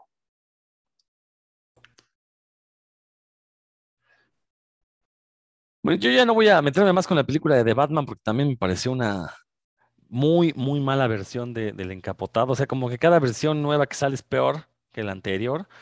Eh, pero lo, que sí quiero mencionar es eh, unas cuantas palabras acerca de esto que se llama inclusión forzada, que es este invento de, gente que no conoce del tema, gente que tiene miedo a que dos personas del mismo sexo se besen y cosas así.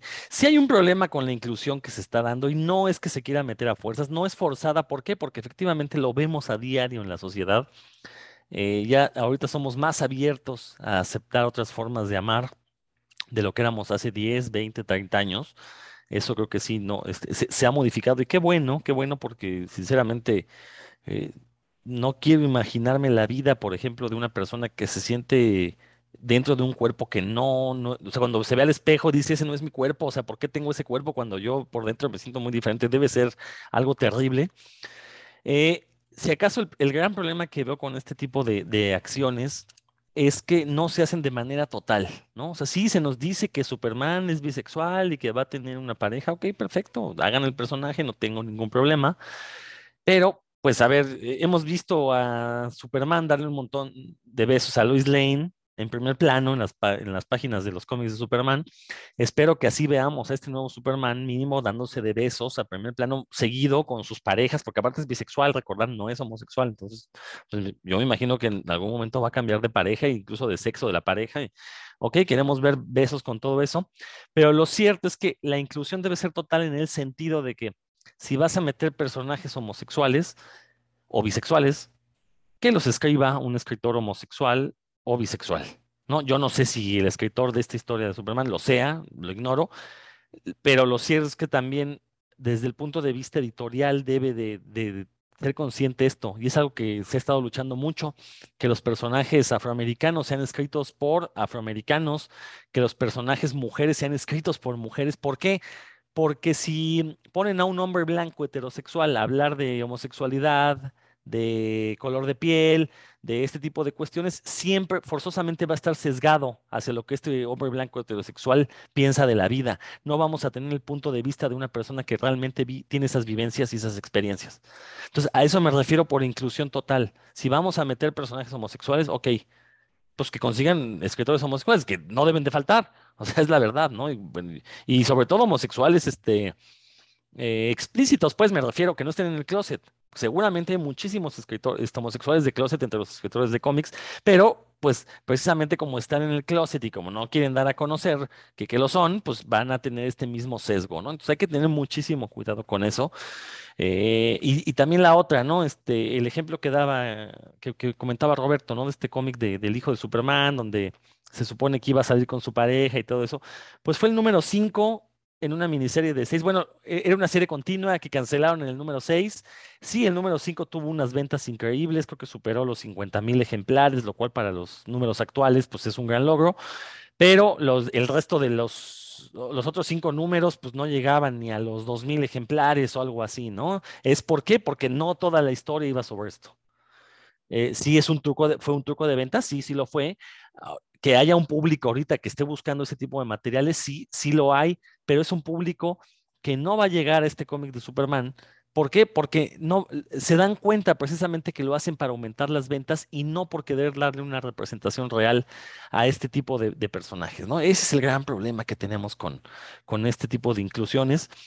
Eh, entonces, bueno, pues eh, y, decía Héctor muy atinadamente, pues quienes compran los cómics, gente de arriba de 30, 40 años, que están acostumbrados a cierto tipo de personajes, a ciertos prejuicios en estos personajes, y obviamente no van a aceptar tan fácilmente estos, estos cambios, ¿no? Entonces, e, ese es quizás el gran problema con esto de la inclusión, que no está mal, o sea, no está mal que se intente hacer en un cómic como Superman, en un cómic como Batman. Eh, Batman también tiene su cuota de personajes eh, homosexuales personajes de otro tipo de etnias, está el caso de René Montoya, que no solo es latina, también es lesbiana, pues bueno, ahí como que le entra, ¿no? Este, ahora Harley Quinn y Poison Ivy son pareja, eh, está bien, pues, o sea, eh, y, creo que lo, poco que sé de esta relación de Poison Ivy y Harley Quinn, creo que sí tiene que ver con una cuestión de que están hartas del abuso por parte de hombres y prefieren andar con una mujer, lo cual sucede en la realidad, ¿no? Este, eh, sí, muchas mujeres dejan de andar con hombres, y, esto no lo digo ni, con motivo de burla ni con motivo de asombro, pero imagínense en qué sociedad vivimos. Vivimos en una sociedad en la que hay mujeres que deciden alejarse de los hombres porque son constantemente maltratadas y o abusadas por ellos. Entonces, eso más que burlarse, más que eh, tomarlo como chunga, o sea, sí debería ponernos a pensar de eh, qué tipo de sociedad vivimos, ¿no? entonces, eh, son de esas cosas que sí tenemos que, manejarle y que yo creo que los cómics podrían poner su granito de arena siempre y cuando se hiciera bien, que no se trata nada más de, sí, sí, en el número 5 van a ver este beso. Ajá, ¿y qué más? No es como cuando volvió un homosexual a Alan Scott, ¿no? ¿Qué, ¿Qué ha pasado con la homosexualidad de Alan Scott? ¿Qué ha pasado con la homosexualidad de North Star en los X-Men? ¿Qué ha pasado con qué otro personaje sale? Bueno, el personaje que ustedes me digan, ¿no? O sea, sí, hay un número donde dicen que son homosexuales, de ahí en fuera no lo vuelven a mencionar jamás. Eso no sirve de absolutamente nada. Si lo van a hacer, que lo hagan bien y que sea una constante y que forme parte de la personalidad que le van a desarrollar al personaje. ¿no? Para que de veras, de veras funcione. Bueno, pues ya vamos cerrando esto porque ya llevamos un, un ratote. Por ahí Héctor quiere debatirme lo que acabo de decir. Venga, Héctor. No, no, ahí sí, fíjate que no, nada más para complementar precisamente sobre no, North Star. Eh, protagonizó hace, con esto de Jonathan Hickman, que llegó a hacer sus, cosas de X. Eh, híjole, creo que hizo un, hicieron un cómic nuevo sobre X Factor y él salía por ahí. Y de hecho la, la escritora que lo hacía sí era abiertamente gay. Entonces a lo mejor yo leí un par de números, no, la historia no me interesó, pero sí, sí tenía como que sí era abierto sobre el tema y te digo, por ejemplo, en ese caso tienes toda la razón. Eh, era muy interesante que la chica escritora, bueno, pues tomar estos personajes, ¿no? Para, hablar de ello. No sé si qué tanto lo hacías, si solamente era la cuestión superheroica o, o, cuestión mutante, pero sí, sí me parecía importante que, esta chica retomara ese, ese título para, para hablar de ello. A ver, por ahí, este, Perdón, perdón, por ahí Dan tiene un comentario que me parece muy atinado. Ah, no, fue Roberto el que mencionó lo de Green Arrow, perdón, pero Roberto, tú ya hablaste mucho, vamos a ver que hable Dan, porque si no se nos va a quedar dormido. Bueno, Roberto más mencionaba que Green Arrow de los 90, Connor, el hijo de, Oliver Queen, lo hicieron asexual. Yo no había escuchado eso y yo creo que no tuvo mayor impacto, ¿no? Porque yo creo que quien lo escribió ni siquiera tenía idea de lo que era la, sexualidad en aquellos años. Bueno, que esto fue un poquito más para este siglo. Eh, Dan, pues algo ya que quieras comentar y y este y cerrar, ir cerrando ya. La verdad es que nos decíamos bastante del tema, llegamos a, estamos hablando de esto de la inclusión. Eh, y sí, bueno, a mí sí me consta, en, porque me gusta mucho leer entrevistas con autores, testimonios de autores y demás, que en las editoriales en general, eh, desde las, las eh, como alternativas o Aftershock, les digo que lo ando siguiendo mucho, Dark Horse, Image, que ya es una de las grandes ahorita, sí, o sea, los autores abiertamente si hablan sobre su sexualidad, si, si, si, son homosexuales, muchos de ellos con, con orgullo, no, no, tienen ningún, ningún problema con eso. Y esos mismos autores que yo he, leído entrevistas y testimonios y demás, los he visto publicando en, también en DC y en Marvel. En Marvel, de hecho, pues, le dan en realidad bastante difusión a, este, a, su, a su apertura, digamos, ¿no? Porque sí le están dando, dando chance a artistas de, en este caso de, pues con otras preferencias y también con otras nacionalidades y culturas eh, en el rooster. Y pues eso sí, Marvel sí le hace mucha promoción a, esas decisiones que toma, pues porque como que se quieren ver buena onda, yo creo, esa es mi, mi hipótesis en ese sentido. El, volviendo un poquito, nada más para, porque si no se me va a olvidar, lo que decía este, este Roberto cuando hizo la descripción de la película de, de Batman, parecía que estaba precisamente describiendo la, la, película de Batman, pero la del 66, antes de que mencionara el acertijo, yo creí que estaba hablando de eso, por tanta ridiculez una tras otra. Eh, y, y que ah, bueno, también, bueno, yo, yo no sé ustedes, pero yo sí, cuando veo que va a salir una película de Batman, de Superman, de algunos de mis héroes este, favoritos, bueno, en realidad mis favoritos son los X-Men y Batman, pero cuando sé que va a salir y, y ya sé cómo se comportan los corporativos, entonces la verdad mis, mis estándares son bajísimos, ¿no? Yo sé que van a dejar, le van a dar poca libertad a los creativos, que van a meter la cuchara a gente que ni sabe, gente que de merca, gente que se dedica a, vender muñequitos o estampitas y van, los van a dejar opinar sobre el guion, ¿no? Entonces, yo, la verdad mis estándares se, se bajan mucho y no, no espero de gran cosa de, de las películas, de otros productos, sí, y por eso también me entristece que, que la gente, que le llegue a más, a más gente las, las películas que los cómics y que, y pues que las, las, nuevas imágenes de los personajes estén más basadas en, en ello que en, en, los cómics donde yo he leído historias mucho más interesantes y divertidas y en general mejores que lo que he visto en pantalla. Y ya para rematar, a lo mejor ya me, como bien dices, Rodro, de un rato sin hablar, entonces fui aquí apuntando lo que quería decir hasta a lo mejor ya, me, ya, ya, ya, se les olvidó de que eso se mencionó, pero este, también, eh, pues yo sí vi claramente, porque yo trabajé en una primaria, como Marvel le ganó, arrasó en el gusto de los niños con sus personajes sobre Batman y, Superman, ¿no? O sea, Superman eh, para ellos era prácticamente pues, un, un, nadie, ¿no? Las películas de Superman no les interesaban en lo más mínimo. Las películas que ellos querían ver eran las de, las de Marvel, las de Spider-Man, eh, en serio, o sea, eh, les interesó, esa es mi percepción, vaya esto a saber, pero mi percepción es que les interesó más la película de Joker de Joaquín Phoenix que, que las de Nolan, ¿no? O sea, así yo lo vi con, con, los niños de la primera en la que trabajé, ahí sí le, eh, ahorita que estamos hablando de la relevancia de Batman y Superman, pues sí, o sea, lo mencioné, son estereotipos este, que, que, que van, a ser relevantes por lo que ya mencioné hace tú, durante tu primera intervención, porque tienen ahí características que, que son al mismo tiempo inamovibles y que, y que como que le apuntan a gustarle a mucha gente, pero sí, sí quiero ver yo ahora que estoy trabajando con otra, con otra población, eh, que si, si los gustos están como, como con los niños, yo en serio vi como los niños, para ellos Iron Man y Spider-Man pues, eran 10 veces más importantes que, que Batman y Superman. Y a mí la verdad eso no me cayó nada bien, ¿no? Porque Iron Man está gordo, me cae. Pero bueno, este, eh, no sé qué tan relevantes vayan a seguir siendo para las siguientes generaciones, a esto es lo que quería llegar, ¿no? Porque estos niños pues, obviamente están creciendo y cuando ellos sean los que gasten, pues habrá, ver en, habrá que ver en dónde van a poner su lana, ¿no? En qué personajes van a poner su lana. Y si yo tuviera que apostar ahorita con lo que vi cuando los niños estaban, eran pequeños y lo que seguí viendo hasta hace no mucho, es este, pues que a ellos les parecen más relevantes los personajes de, de Marvel que, que, son menos estereotípicos a, a, los Batman y Superman que eran los que nos importaban y los que queríamos hablar el día de hoy. Ya, ese, eso es lo que quería mencionar, el buen Rodo. Muy bien. Pues sí, efectivamente nos desviamos un poquito de este tema de Superman y Batman, pero pues es que a final de cuentas todos los superhéroes nos regresan a ellos, ¿no? Entonces, eh, tenemos que mencionar ese tipo de temas que también salieron. Pues ya vamos cerrando este programa. Héctor, tus últimas palabras y tu despedida por ahí. Sí, bueno, pues yo espero, yo sé que estos personajes van a continuar eh, forjando a otros ah, y, siendo ejemplos para otros personajes por cómo han sido construidos.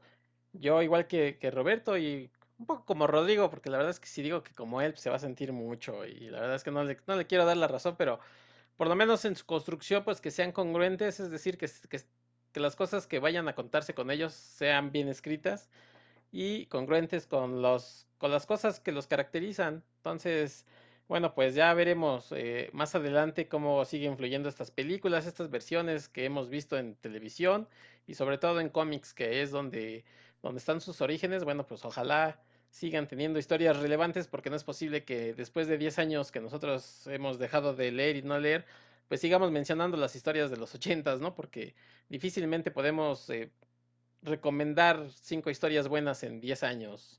Entonces, bueno, pues yo les agradezco que nos hayan escuchado. Nos oímos próximamente en la misma Batihora y en el mismo Vaticanal. Muchas gracias y déjenos sus comentarios a ver ustedes qué opinan. Recordar que esas referencias a la serie de Batman de los años 60 no son fortuitas. La película de The Batman es un homenaje a esa serie, pero ya lo platicaremos después. Roberto. Bueno, pues ahorita que estamos hablando de la inclusión forzada, inclusión forzada son los monitos de McFarland que los quieren hacer más grandes que la escala de 6 pulgadas que veníamos manejando. Eso sí es inclusión forzada y de acuerdo, de acuerdísimo. Ninguno de esos. Y este, Caray, bueno, todo esto de, la inclusión que quería llegar Rodro ya no nos dio tiempo, pero él lo que en verdad quería hablar, pues era de Eduardo Yáñez como trans en la nueva serie de Prime, que fue bastante criticado, que bueno, no me voy a clavar en eso porque resulta que las notas no saben si es trans o es transvesti, parece que son tan ignorantes los reporteros que no saben diferenciar qué cosa es ser trans y qué cosa es ser transvesti, pero por lo pronto tenemos ahí a Eduardo Yáñez vestido de mujer y pues ya veremos por ahí su, serie de Prime. Yo no, pero bueno, alguien la verá, ¿no? Y ya por último, bueno, este, yo quería hablar un poco de un cómic. No lo voy a hacer ya porque no va a dar tiempo, pero existe un cómic efectivamente de Batman y Superman que se llama The World Finest, los, los mejores del mundo, donde precisamente nos mostraban aventuras donde se juntaban Batman y Superman. Bueno, esa es la recomendación que yo les quiero dejar, porque recién en marzo se acaba de relanzar el título de World Finest por parte de DC Comics, escrito nada más y nada menos que, por mi adorado Mark Waid, que para mí es uno de los mejores escritores de los últimos tiempos en cuanto a superhéroes se refiere. Es una persona que conoce muy bien a los personajes y el mundo en el que se mueven y por lo tanto sí me interesa leer este cómic. Entonces, échenle un ojo por ahí. El número uno acaba de salir apenas ahorita en marzo. El dibujo es de Dan, de Dan Mora y este, obviamente el guion pues, de mi querido Mark Waid. Échenle un ojito. Me encanta ver nuevamente este Batman eh, con el traje gris y azul, que fue el Batman con el que yo crecí leyendo en los cómics. Me gusta mucho esa versión de, Batman, más que el traje completamente negro.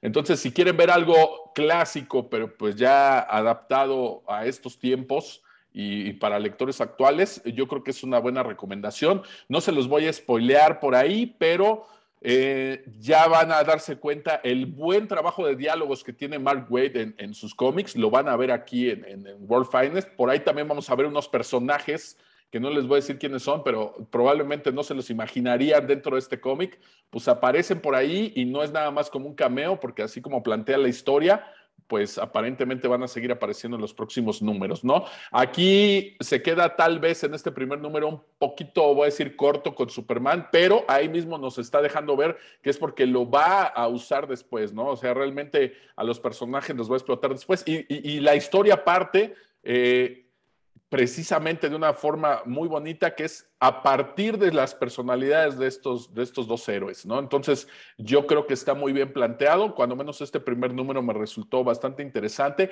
Vamos a ver cómo se da eh, eh, pues esta, esta, esta serie, vamos a ver cómo evoluciona, pero pues para mí Mark Wade ya es garantía de que me interese lo que está escribiendo. No vamos a encontrar precisamente el Batman golpeador, no vamos, aquí por ejemplo vamos a ver este Robin, que Robin, pues como lo leímos en estos cómics de antes, pues es como el sidekick de Batman, es, es, es como el patiño por ahí de, de, Batman, un poco sin llegar a ser ridículo, pero eh, me gusta cómo lo manejan porque sin ser ridículo, pues nos muestran los colores del, personaje, ¿no? Este verde, amarillo y rojo, los trajes clásicos. Por ahí vamos a ver a, un par de villanos que seguramente ya vieron los avances. Sale una Poison Ivy con este traje igual clásico. Entonces, para mí es una buena opción de entrarle al tema del que estuvimos hoy hablando. Quédense por ahí con esa con esa espinita de que tal vez deberían de leer este cómic, Batman Superman World Finest número uno que salió recientemente en marzo. Échenle un ojo y bueno, pues la invitación está para que sigan escuchando a los mejores del mundo, que somos puros cuentos, al menos en el mundo del podcast, y por ahí nos seguimos escuchando en un próximo programa. Abrazos para todos. Y bueno, mientras nos llega una buena película de Batman, pues Ahí tenemos cosas interesantes que se han hecho con ambos personajes. Ya mencionamos cómics, ya mencionaron caricaturas, ya mencionamos pues algunas de las películas. Yo sí fui fan de la Liga de la Justicia de Snyder precisamente porque eh, ahí sí logró crear Snyder un mundo fantástico donde eh, puedes entender que existan estos personajes superpoderosos, cosa que no logró con, con Man of Steel. Pero bueno, al menos en Batman v Superman sí lo hizo, en, la Liga, en su Liga de la Justicia también. Eh, pero bueno, mientras tanto, seguimos llorando porque esta película de El Batman fue muy mala, seguimos llorando porque pues tiene años que no tenemos una historia relevante de Superman, una historia que lo regrese al estrellato que, se merece, que debería tener. Eh, digo, Batman es muy vendedor, pero de los últimos 10 años creo que no podremos elegir una historia como así que sea, tienes que leer las fuerzas, ¿no? Pero bueno, yo soy Rodrigo Vidal Tamayo, nos escuchamos la siguiente semana, pásensela muy, pero muy, muy bien.